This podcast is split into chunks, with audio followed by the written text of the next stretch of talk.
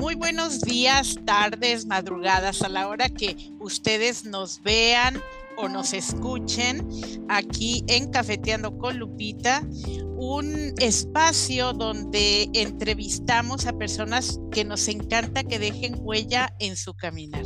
Uno de ellos es el cónsul Eduardo Sosa, quien tengo el gusto de poder saber un poco más de su vida. Lo conozco como el cónsul que siempre nos ha apoyado, es vicecónsul en, en, en Seattle y donde siempre hemos tenido, la verdad, las puertas abiertas, un diálogo abierto y cuando tenemos alguna premura de nuestra comunidad, sabemos eh, que siempre nos ha abierto las puertas. Así es que, ¿quién es Eduardo Sosa y eh, de qué lugar es? ¿Cuáles son sus raíces?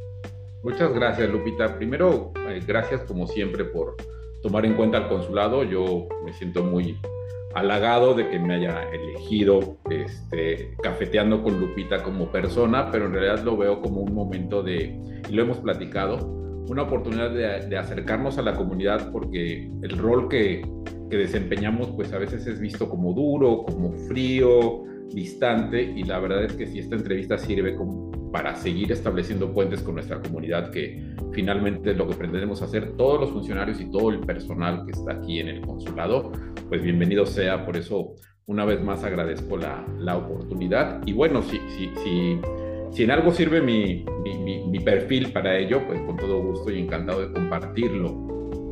Yo, yo nací en el Distrito Federal en, en el año del, del 70 y muy chico, eh, bueno, muy chico Sí, todavía niño, mis papás compraron una casita de interés social en la zona de Cuautitlán Izcalli, un municipio que ahora ya se lo comió la mancha urbana, pero que en ese entonces era distante sí. del Distrito Federal. Eh, provengo de una familia tipo, modelo, eh, de clase media.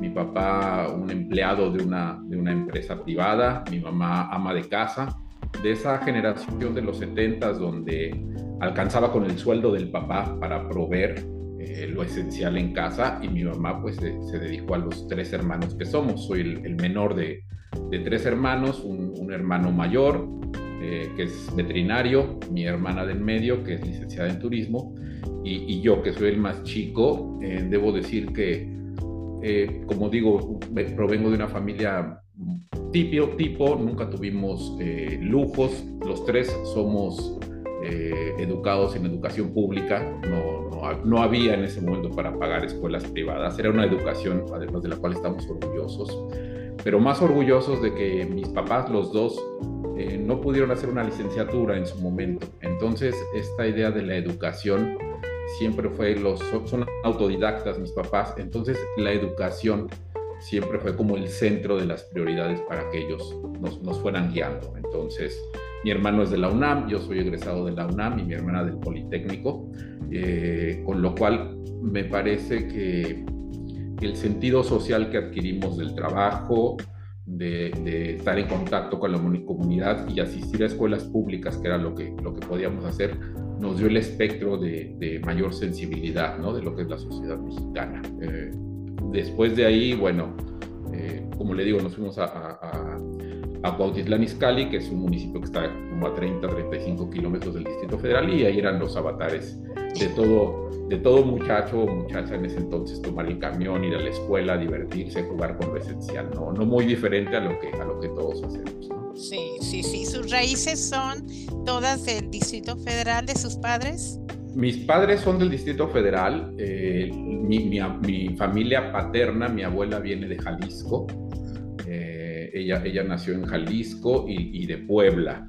El padre de mi papá viene de Torreón y la familia de mi mamá de Hidalgo y de Oaxaca. Es decir, ellos ya son una generación que nació en el, en el Distrito Federal, pero todos los demás, pues como, como todos, venían de fuera, ¿no? Y llegaron al distrito, como le digo, una familia de trabajo más que nada. Claro. Claro. Sí, sí, qué, sí. qué, rico es la mezcla de diferentes estados, porque eso, eso tiene mucho que ver, tiene mucho que ver este, en nuestro desarrollo eh, y apreciamos más todos los lugares, ¿verdad?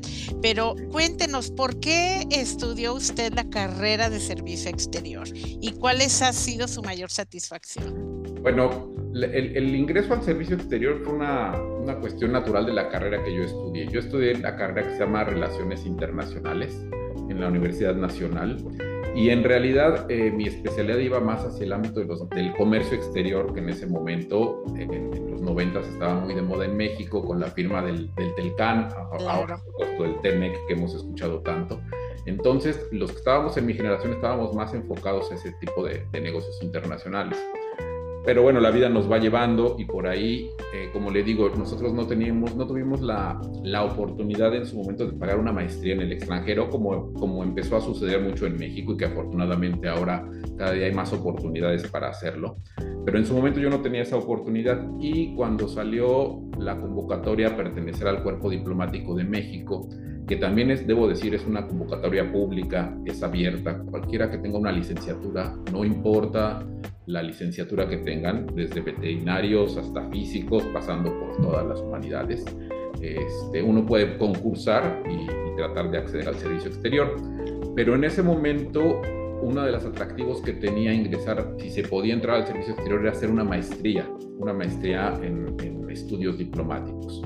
Y yo siempre tuve esa inquietud, como digo otra vez, mis papás siempre incentivando la idea de prepararse y de estudiar pues era la manera a lo mejor de obtener una maestría. Entonces, más que darme cuenta de lo que venía de la diplomacia, de lo que era el servicio exterior, a mí me interesaba la maestría en estudios diplomáticos y si podía hacerla, pues ya ingresaba al servicio exterior como tal. Entonces, ese fue el camino por el cual me metí más a la diplomacia. Afortunadamente, eh, todavía no entiendo cómo, yo creo que se distrajeron ahí los jurados y, este, los, los del sinodal que me entrevistó, pude ir avanzando en las etapas del servicio exterior hice la maestría y ya una vez aprobada la maestría ingresé a las filas del Servicio Exterior Mexicano, con lo cual, bueno, pues me dio la oportunidad ya, ya de enfocar una carrera en, la diplomacia como tal. Así, qué ingresé. Qué bien, qué bien, me, alegra. ¿En qué país ha servido usted a la comunidad mexicana y cuál ha sido el mayor aprendizaje que ha tenido de la misma comunidad? Yo estuve, eh, la primera inscripción fue en Argentina, bueno, bueno, mi primera adscripción, mi primera responsabilidad fue la dirección para Europa dentro de la Cancillería mexicana, llevando países para Europa de, Europa del centro. Y luego la primera eh, salida que tuve ya como, para ejercer la diplomacia fue en la Embajada de México en Argentina. Ahí estuve alrededor de siete años.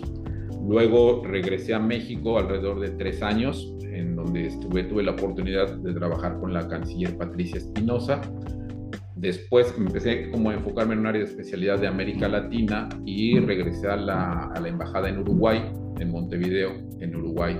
Ahí desempeñé diversas responsabilidades, desde la agregaduría cultural, pasando por asuntos políticos económicos y al final enfocándome en la sección consular porque ya tenía la, el objetivo de venirme a Estados Unidos, a alguno de los 51 consulados que hay por acá, para poder fortalecer lo que realmente se ha convertido en una de las prioridades de la política exterior de México, que es la atención comunitaria, los servicios consulares y la protección. Eh, no se puede ya concebir la política exterior de México sin pensar en, los servicios consulares y en nuestra comunidad mexicana como una de las prioridades principales del gobierno de México y del Estado, del Estado mexicano. ¿Qué he aprendido de la, de la comunidad? La verdad es que yo me quedo con la idea del orgullo que, que, siente uno de saber que la comunidad mexicana cuando ya sale y se establece afuera es una comunidad muy orgullosa de lo que es capaz de hacer. Es decir, yo me acuerdo que en mi infancia se hablaba mucho del famoso síndrome del jamaicón, que lloraba uno cuando estaba afuera y no se podía uno, pensaba uno que no podía estar fuera de su país y de su entorno. Y luego esta idea de que el mexicano se achicaba, por decir algo, estando afuera. Y realmente la, el, estar en, una comunidad, por ejemplo, como la que es eh, aquí en Estados Unidos, le cambia uno totalmente la perspectiva y uno aprende de que el mexicano una vez asentado y empoderado, hay un orgullo y una satisfacción de que no le, ahora sí que no le pedimos nada a nadie, podemos hacer eh, cualquier trabajo al mismo nivel del mito este de que los anglosajones o los europeos eh, tienen un perfil de excelencia, sinceramente me, da gusto también reconocer que los anglosajones o los europeos reconocen en, en, el trabajador y la trabajadora mexicana esta persona de entrega, de disciplina y de excelencia. De capacidad. de capacidad y además de, de autoexigencia como tal, ¿no? Yo creo que los propios retos de estar lejos de nuestro país, de, porque también nosotros los funcionarios diplomáticos pues, somos comunidad migrante y también nos, desarraigamos.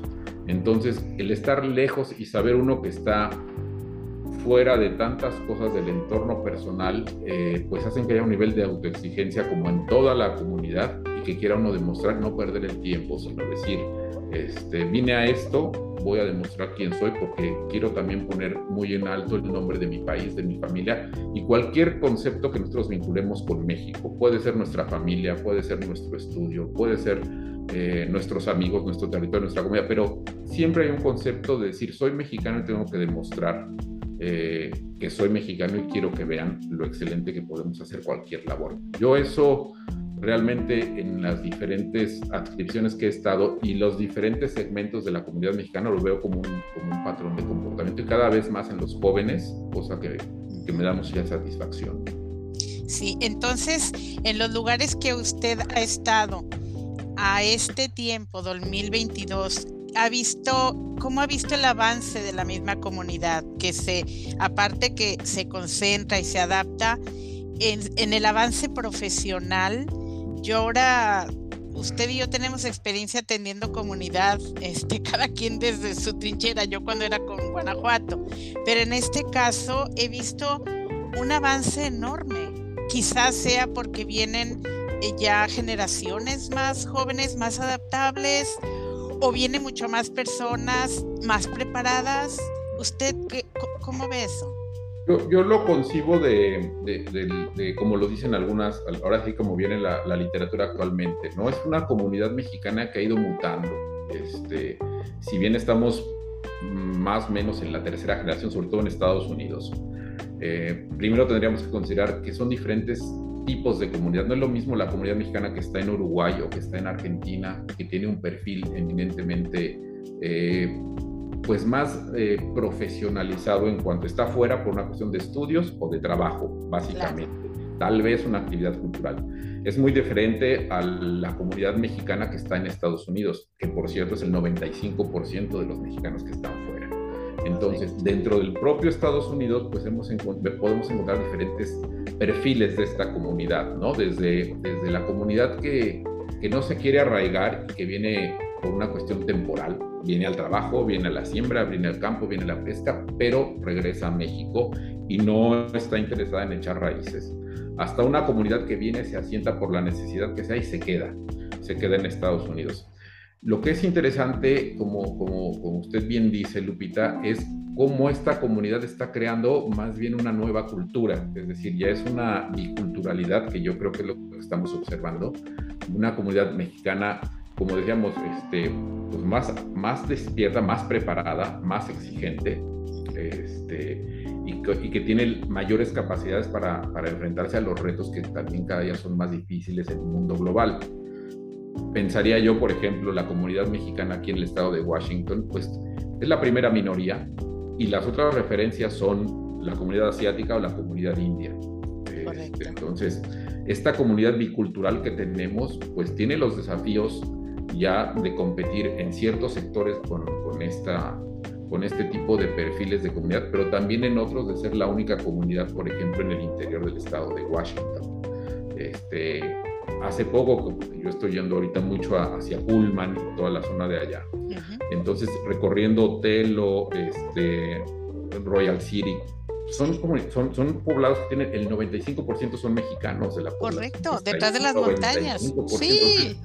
Prácticamente es una comunidad que es México, pero con un entorno totalmente diferente al del que proviene, ¿no? Entonces es una comunidad que se está moldeando y que está haciendo un México, ¿no? Dentro de un espacio que no es el propio, pero que hay que moldearlo a las necesidades de uno, lleno de retos, porque también no lo vamos a negar, hay todavía muchos, este, prejuicios y, y, actitudes contra la comunidad, pero es una comunidad que sabe defenderse, que sabe asumirlos y que viene a trabajar. Entonces yo veo una comunidad muy fuerte, para, para, resumir, en un sentido de un carácter fuerte, adaptable y, y orgullosa.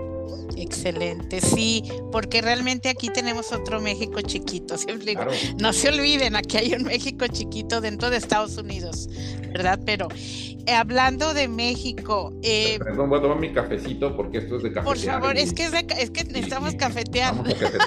Vamos Cónsul, salud. Este, ¿Qué significa para usted los honores a la bandera eh, y representar México? Digo, pues sí es este, sí es un sentido de mucho orgullo. Es un sentido de mucho orgullo. El, el, el, ver los tres colores ya de entrada este, le crean una identidad y un, se le enchina la piel nada más de pensar en que eso representa México. Creo que no es muy diferente a lo que nos pasa a todos. A lo mejor pues usted cuando ve su, la, bandera o cuando ve el tricolor o hemos estado en un grito, porque hemos estado juntos en un grito, pues a usted a lo mejor se acuerda de caminos de, Guanajuato, ¿no? A lo mejor este, pues se acuerda de, esa bella ciudad de, León, ¿no? Y eso representa México. Para mí, pues representa mi familia, este, representa mi país, representa un, país, eh, no, no me lo va a creer, pero he tenido la oportunidad de dar los gritos y cada vez que que doy un grito, me, cuando me concentro para darlo, pienso en la historia de México y pienso en eso que nos enseñaron en la escuela, del territorio que tal vez hemos perdido, mm, de los avatares que nuestra patria ha tenido que, forjar para, para, ser un país orgulloso, de nuestra gente, los diferentes eh, estadios, cómo se ha formado nuestra sociedad. Eh, me refiero mucho a lo que platica Octavio Paz o Carlos Fuentes de qué es la identidad mexicana. Entonces, toda, toda esta formación de la sociedad mexicana, lo que hemos tenido que enfrentar y, construir para crearnos como una nación singular, pues viene en la cabeza cuando uno tiene la oportunidad de tener la bandera entre sus manos, tiene la oportunidad de dar el grito, este, ve esa bandera hermosa tricolor con un águila excepcional, porque además más bonita que la águila calva, debo decir, Entonces, pues todo eso, eso surge, surge, es un sentimiento de orgullo y eso es lo que a mí me refiere, este, como le digo, me refiere mucho a mis maestros de la universidad, el, el hecho de que, de que decían, pues esto es México con sus defectos y sus virtudes, es como la UNAM, este, tiene muchas cosas buenas, todas buenas, hay muchos retos para que salga adelante. Entonces, todo ese cúmulo de, de sentimientos, este, surgen cuando uno, cuando uno está con, con, los símbolos patrios. Si le pone uno un mariachi de fondo y un tequila, ¿qué digo, no? Café, café también. Entonces se hace una fiesta y un cúmulo de un torbellino de emociones y es, sincero, es, muy, muy real, ¿no? muy genuino. Por supuesto, por supuesto. Yo también, aparte de los caminos de Guanajuato, eh, yo me encantaba hacer honores a la bandera porque yo era parte de la escolta. Aunque era colegio particular de monjas, pero era, era un honor hacer honores a la bandera. Entonces me remonta también en mi niñez, en el desfile que papá y mamá nos llevaba cada eh, septiembre, en donde quiera, hasta nos paraban cuando era el himno nacional para hacer honores. Entonces, nos sigue pasando, ¿no, Lupita? Yo veo el mundial o veo cualquier evento deportivo y, oh, entonan el himno y se levanta uno. Este, inmediatamente es una cuestión de respeto que, que, es muy bonita todavía. Yo, los extranjeros que he podido conocer y que hemos podido invitar a los diferentes gritos en las representaciones diplomáticas, no se explican y quedan fascinados ante Las la solemnidad y la emoción que se transmite de ser mexicano y el respeto que tenemos por esos símbolos patrios, ¿no? Yo también, somos colegas, yo también fui este, escolta en quinto año de primaria. Ah, bueno, excelente. Y Consul, ¿qué es lo que más extraña de México? Después hablamos del tequila, pero qué ah, más extraña. es que el tequila este, eh, que exportan, como que a veces uno dice, o necesita uno estar allá, pero bueno. Sí, sí. No, eh, definitivamente la familia, o sea, definitivamente no hay como estar con, con la familia en, en, en, un ámbito y en un nicho así de contención, eh, de, de, disfrutarlo con ellos. Yo, como le digo, generalmente los sábados o domingos eran muy familiares con, mis papás, entonces esa, esa calidez, digamos, de, comer, de la sobremesa. Ay, la sobremesa, me encanta. la tarde grande, sin aburrir, siempre había un diálogo, una bonita. Una puerta, porque afortunadamente yo viví en una época y en un barrio, como le digo, donde la puerta podía estar abierta y entonces entraban los sobrinos, salen, este, el perro, en fin. Esta cuestión que acá a veces pues sí es muy bonito y es un estado precioso, pero a las nueve de la noche no se oye un solo ruido en algunos lugares, ¿no? Entonces ese bullicio mexicano, esa picardía del mexicano, esa, esa, este, esa forma de platicar, de tener ya como un código de entendimiento en que uno se voltea y se ve a los ojos y hay una picardía ahí este, que se entiende uno sin, sin hablarse, se extraña mucho en el día a día de, de nuestro país. Este, em, hay cosas que, aunque parezcan que en su momento son, son, son terribles, la verdad es que también eh, las, termina extrañando uno, ¿no? Eh, no, no, sé, por ejemplo, eh, el hecho de, aunque salga uno tarde del trabajo de la oficina, por, la responsabilidad que tiene, a veces el poder tener dos horas para comer en ese medio donde uno arregla un negocio, oh, donde uno arregla una, una cuestión o un desayuno con los chilaquiles, o sea, es mucho oh, más fácil, a lo mejor desde el aspecto laboral, eh, estamos más acostumbrados a, cerrar un trato o a, llegar a un acuerdo rodeados de nuestra comida y nuestra gente que en un lugar más frío, ¿no? Digámoslo. Entonces, este tipo de pequeñas cosas se extrañan mucho pues, de nuestro país, más allá de que también pues, tenemos la facilidad de tener un pueblito cercano, este, unas tortillas hechas a mano. Sí. Este, una, diversidad, sí, de color, sabor y, y los vecinos y el compadre, el abrazo. Yo soy muy de abrazo, yo, yo necesito tocar a la gente y, cuando fue la pandemia, este, vinieron a hacer unas tomas de alguien que estaba este, haciendo un, un documental y me dijo Lupita, este, aunque nos digas hello por la ventana, ¿ok? Y yo salí, yo salí con el letrero, necesito un abrazo, extraño, es que sí. Este, y en el día a día se siente, ¿no? Porque, bueno, evidentemente otras culturas pues, no son nada invasivas o ven muy invasivo que uno quiera. El, primer saludo siempre es un beso y un abrazo, y entonces en otras culturas lo ven extraño. Entonces, son estas cosas, estos códigos que tenemos que se extrañan en el, día a día, ¿no? Correcto, correcto. Oiga, Consul, ¿y qué música le encanta a usted? ¿Cuál es su favorita? Toda la música que eh, a mí me dicen, ¿y a ti cuál te gustaba? Yo me acuerdo desde los Creedence, con mis hermanos, bien rockeros, o sea, pero me encanta toda la música, ¿no? Y afortunadamente yo soy de una, mis papás eran muy musicales. Ay, qué bien. Este, debo decir que yo soy la generación de, de Luis Miguel, entonces yo, yo crecí con, no, no crecí con Luis Miguel, ¿verdad? No, este, mi hermana se hubiera vuelto loca, pero yo soy de la generación de Luis Miguel, entonces sí es mi, como mi cantante mexicano favorito.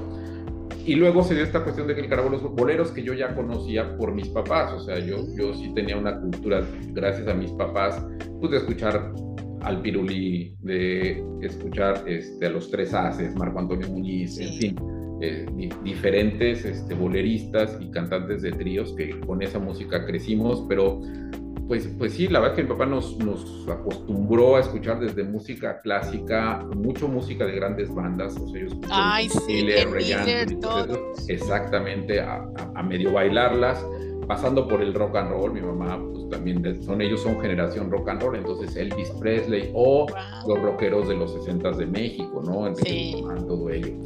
Y, y, como le comento, mis hermanos son más grandes que yo, con una diferencia de 5 o 6 años. Entonces, toda la música que ellos iban escuchando, la música disco, el, rock progresivo, todo esto, pues es un cúmulo de cosas que, que, que, me gusta. O sea, puedo escuchar de todo tipo de música. Creo que sí me centraría yo en el bolero, en la música romántica este, y en el mariachi, ¿no? O sea, el mariachi sí es un gusto que se crece particularmente cuando uno está afuera, ¿no? Más, allá de que siempre uno disfruta el mariachi, pero estando afuera sí le toman un, sentimiento especial, ¿no? Sí, sí, es cierto. Qué bueno, qué bueno que siempre escuchaban de toda música, así aprecia uno también. Cuando usted, usted sabe aquí hay muchos conciertos y tenemos nuestra comunidad, por ejemplo, Paula Madrigal, es una maravillosa este, directora de orquesta y no, no, no, tenemos, tenemos mucho de tenemos los mucho, somos muy afortunados porque tenemos desde la balada hasta, bueno, últimamente evidentemente todo esto del reggaetón, la música urbana y todo ello, pero podemos pasar, podemos revisar cada, cada tipo de música y siempre tenemos un gran exponente de la misma, ¿no? Correcto, y escucharla lejos es más bonito. Sí, ¿Y cuál es su comida favorita? Híjole, ahí sí, este, de todo, yo creo. La, verdad es que no voy a hablar de los chiles en nogada para que no sea un mensaje ahí oculto. Este, pero bueno, los chiles en nogada son uno de los platillos favoritos. Me, me, me gustan mucho los antojitos mexicanos. Este, creo que como a todos, aquí en el consulado somos como 35 personas las que trabajamos en el consulado y afortunadamente somos también como un crisol de diferentes partes de la, de la República. Entonces, desde las personas y nuestros colegas de Jalisco que a veces traen las tortas ahogadas, los lonches, hasta nuestros compañeros colimenses que traen los sopitos o el ceviche colimense. Oh, o este, a mí, yo sí soy garnachero, como decimos en el, centro. Qué rico. Los sopes, me gustan las, me gustan las carnitas la cochinita pibil, no sea de todo, un buen ceviche veracruzano, de todo me gusta y sobre todo de nuestra comida mexicana. Este, no soy mucho de, sopas caldosas, o sea, sopas aguas, sí de pozole, sí de una carne en su jugo. Soy también un poquito más de, comida de, pastas y cosas así, pero yo, no, es, es curioso porque cada vez se da uno cuenta de que nuestra comida, a pesar de que es tan reconocida, que es tan particular, sí es muy... Eh, la podemos usar los mexicanos de una manera muy especial porque es una comida compleja.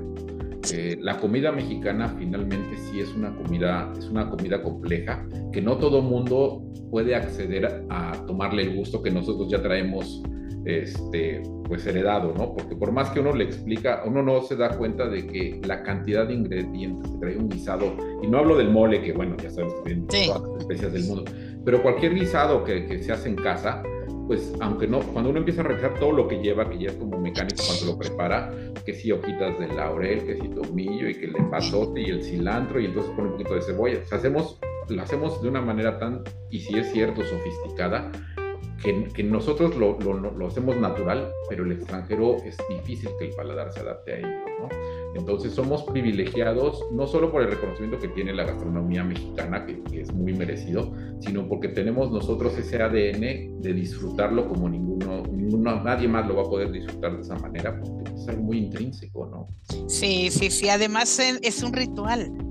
Sí. Cuando hacemos todo eso es un ritual. Yo hago mole y a veces quiero acabar pronto y, me, y le siento la vocecita de mamá, le faltan cinco minutos y ay mamá, sí, sí, sí, sí. y es algo natural, es decir, no, está o sea, lo hacen, lo hacen ustedes que hacen mole y este tipo de platillos tan, tan elaborados de una manera tan natural, no es un concurso, no es un es una cuestión natural de ser en el día a día que conforma parte de nuestra personalidad y que afortunadamente tenemos ese patrimonio, porque nadie más lo podría entender ni disfrutar como lo hacemos nosotros. Sí, así es, cónsul, qué rico. ¿Y sus pasatiempos favoritos cuáles son?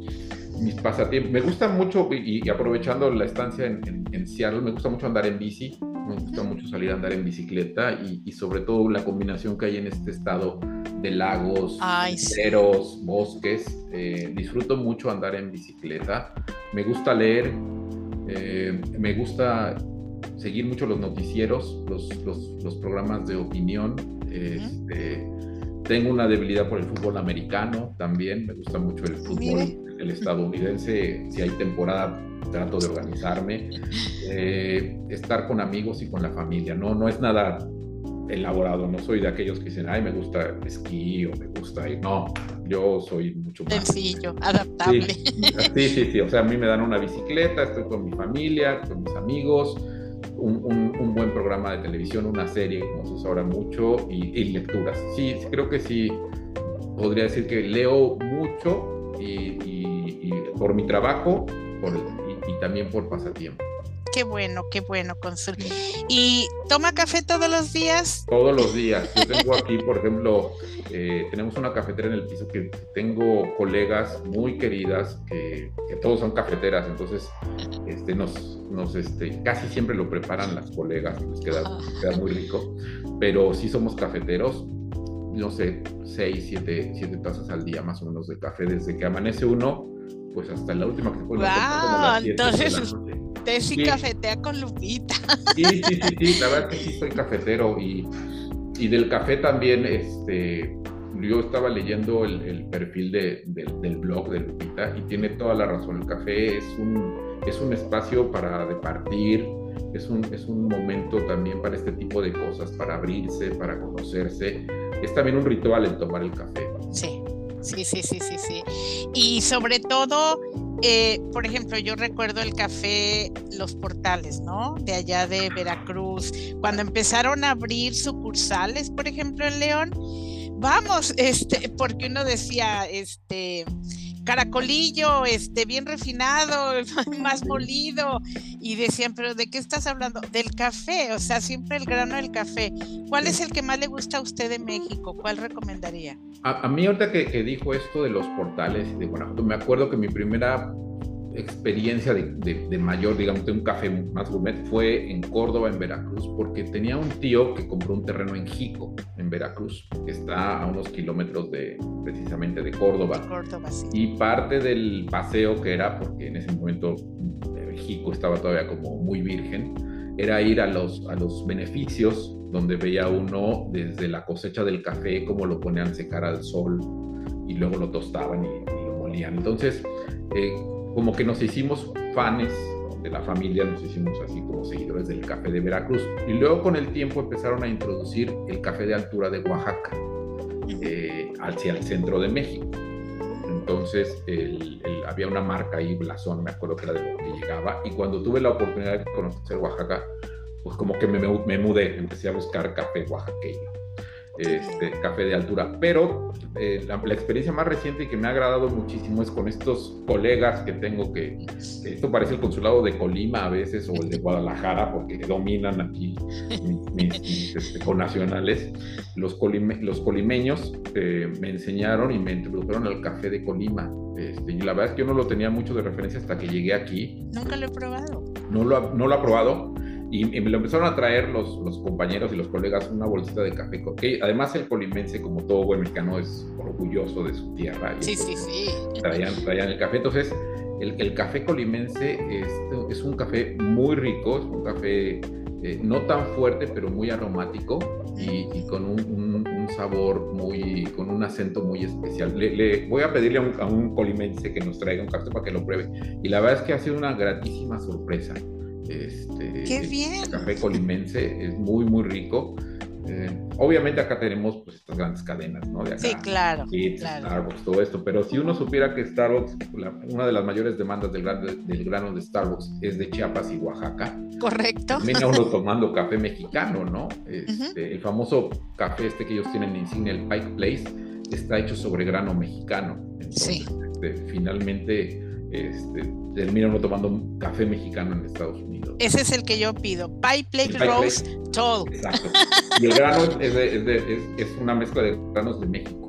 Es que se siente el sabor. Sí sí. sí sí. sí, Y café sin azúcar. Y me dicen, ¿por qué sin azúcar, sin leche? Le digo, es que no me sabe a café. Exacto. Hay que tomarlo solo. hay, que, tomarlo tomar jarabes, hay que tomarlo solo. qué rico platicar con usted. Muchas gracias. Qué alegría conocer más de su familia, de sus raíces, de su trayectoria. Eh, yo sé que siempre las personas en el consulado, los servidores, los cambian del lugar y yo sé que usted algún día pues se va a tener que mudar. ¿Qué mensaje le dejaría a nuestra comunidad? Primero, el de agradecimiento porque han sido más de seis años ya de estar por acá y como usted bien dice, más pronto que tarde se tendrá uno que ir por cuestiones naturales del tiempo. Afortunadamente dentro del consulado hay una, uno, viene de paso y ordena procesos, o sea, no hace uno gran cosa más que ordenar procesos, pero toda la base descansa sobre los que nosotros decimos los prestadores de servicios profesionales, este, nuestros mexicanos que trabajan dentro del consulado, que se quedan aquí que finalmente son los que más conocen del trabajo y conocen a la comunidad. Entonces, eh, primero decir que, yo sé que, hay muchos retos en, el consulado y que pues, la gente cuando viene por un pasaporte, por un servicio consular, viene por su historia y quiere que se le resuelva. Este, pero mis colegas y, yo como parte del equipo vemos más o menos 120 o 150 de estas historias día a día. Y no es fácil también, ¿no? No es fácil porque hay que, hay que darle respuesta a 150 personas. A veces positiva y a veces no, porque nos regimos por reglamentos y nos regimos pues, por leyes. Es más difícil explicar el no porque creen que es uno, pero uno está sujeto a muchas cosas, ¿no? Entonces, eh, a la comunidad le diría que muchas gracias por su paciencia y que muchas gracias por el respeto que tienen al equipo de trabajo del consulado, porque pues no estamos aquí para fastidiarle a la gente a nadie, sino para facilitar, pero muchas veces también para ordenar ese tipo de procesos, ¿no? Y en general, eh, la comunidad mexicana en Washington tiene la particularidad de que todavía no es una comunidad que se haya desbordado. Esto no es California, esto no, es, Chicago. esto no es Chicago ni tampoco es Texas, ¿no? Correcto. Es una comunidad que sí está creciendo, que cada día la gente de California se sube y se establece más acá, que la gente está viniendo del centro de Estados Unidos a establecerse en este rinconcito que antes era del Pacífico Noroeste y que está en pujanza. Esa es una región totalmente en pujanza, en crecimiento, que está trayendo y va a traer mucho más comunidad mexicana por razones obvias, ¿no? Por necesidad, por por ejemplo, estamos, están pagando en el campo a 17.5 dólares la hora cuando California la paga en 12. Entonces, ya desde ese punto de vista está trayendo gente, pero además por su calidad de vida, porque no está desbordado, porque hay muchísimas más oportunidades y porque es un estado, eh, sus autoridades todavía son nobles hasta cierto punto Correcto. para tratar a la comunidad. Entonces, esta, esta situación va a ir en crecimiento, pero creo que no se debiera de perder eh, el sentido de cohesión. Si, si esta comunidad que va a ir en crecimiento se sigue apoyando en las organizaciones, en los líderes comunitarios como usted, en las asociaciones que ya están establecidas y se crea una dinámica consulado o autoridades mexicanas, ustedes que son el factor fundamental de enlace con ellos y este, el respeto a la autoridad local mientras siga siendo eh, respetuosa con nosotros. Claro. No perdamos de vista a lo mejor que, eh, que estos tres eh, actores juntos podemos seguir manteniendo una comunidad cohesionada, no desbordada, ordenada y empoderada, ¿no? Entonces, que confíen en nosotros como autoridades, que se apoyen en ustedes, sus líderes, y que participemos con las autoridades locales para hacer una comunidad pues modelo dentro de, las comunidades, diferentes comunidades en Estados Unidos, que ya vimos que en otros lados pues, están desbordadas. ¿no? Sí, están desbordadas, son muchos los factores, lo sabemos, y sobre todo están dejando de crear comunidad. Exactamente. Están dejando de, sentirse hasta responsables de su mismo vecindario.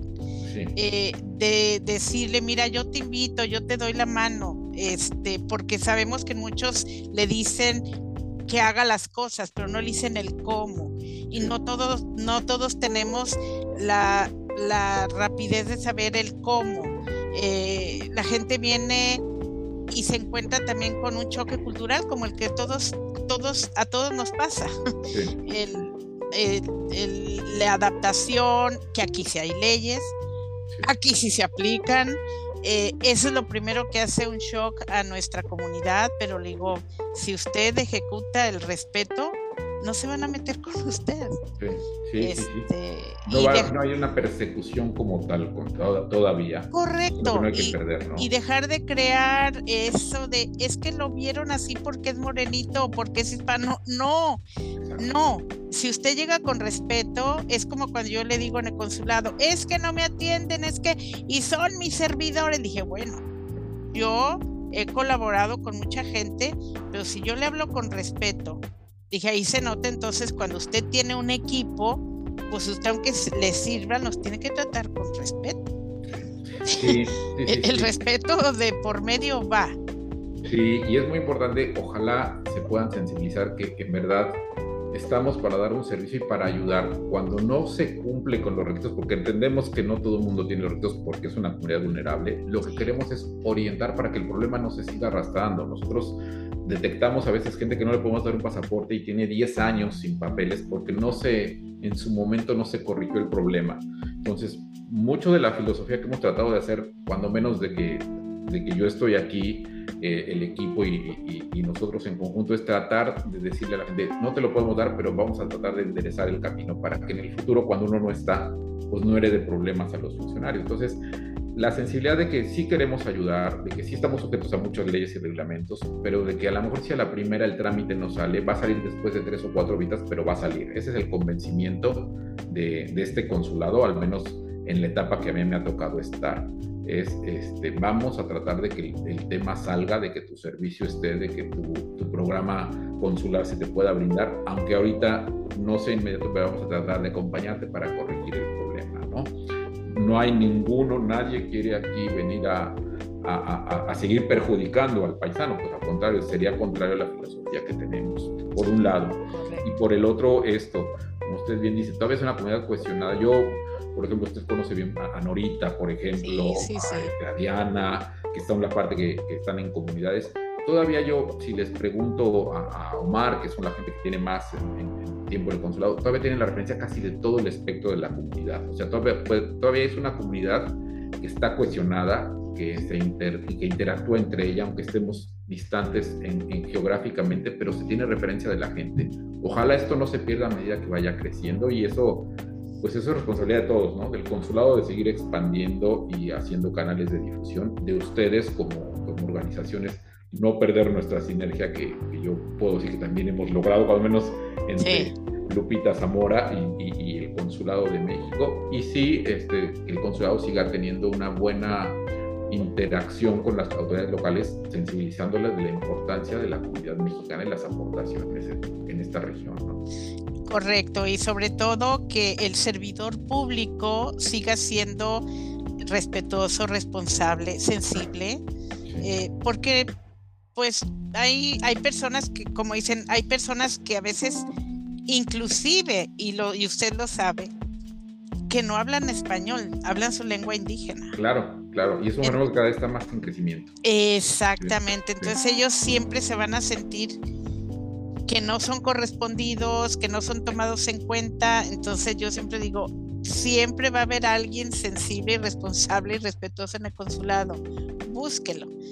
Gracias, Lupita. Gracias porque yo sé que lo hice con convencimiento y porque en realidad así tratamos. Usted conoce, yo aquí soy el, yo soy el viejito de los funcionarios y no me considero estar en la tercera edad. Entonces es un equipo de jóvenes preparados que ahorita tenemos la suerte que ya están en un proceso de maduración, es decir, casi todos tienen tres, cuatro años de estar aquí. Entonces es gente que ya ha tomado pues ya el pulso al trabajo y que hay que buscarlos y, que todos están comprometidos sabe, entiende los problemas que hay en la, en la comunidad aquí. Entonces, sí que nos busquen, sí que nos pidan que estemos, porque las respuestas, si no las tenemos inmediatamente, las buscamos juntos. Así es, de eso se trata. Consul, a seguir cafeteando. Vamos a seguir cafeteando. Nos faltan unos cuantos por la tarde, pero en verdad le agradezco mucho más que, otra vez, más que hablar de mí, este, ojalá sirva esta entrevista para que vean que en el consulado, pues, este, tenemos, somos los mismos, nada más que nos toca a nosotros estar de este lado, como aparte de nuestra comunidad le toca a veces estar del otro del, lado del mostrador cuando vamos a buscar un servicio o de comida o de café o de lo que sea, pues ellos están del otro lado, ¿no? Entonces, todos estamos, venimos del mismo origen, todos venimos de nuestro país querido, somos un crisol de identidades como es México. Y bueno, esta es su casa y muchas gracias. Ojalá, ojalá hay algo bueno de esta charla este, podamos aportar a nuestra comunidad. Va a ver que sí. Ahora sí que es, es un honor la entrevista con usted y sobre todo conocerle y nuevamente y públicamente darle las gracias por siempre cualquier mensaje que yo le he mandado, el mismo que usted ha contestado o lo ha transferido con este, sus compañeros para que se le dé seguimiento y la comunidad misma me dice, gracias, es que no sé cómo dar las gracias, le digo, yo sé que personas como el cónsul te va a decir, es mi responsabilidad, lo es. claro. Este, le digo, de esa manera y con una sonrisa es una, cuando uno es servidor público es la mejor manera de agradecer. Pero aquí le voy a agradecer con un café. Un cafecito. yo les sigo cafeteando y este, y las veces que quieran, esta es su casa, no solo a través de mí, sino de, de todos los compañeros, compañeros del, del equipo del consulado. Muy bien. Consul, muchas gracias y que pase usted linda tarde, eh, ya que esta entrevista fue en la tarde, pero quien nos escuche en el momento que, que nos haga clic, ya saben que aquí estamos. Saludos en su casa, por favor, también. Con mucho gusto, Consul. Gracias. Gracias. Hasta pronto.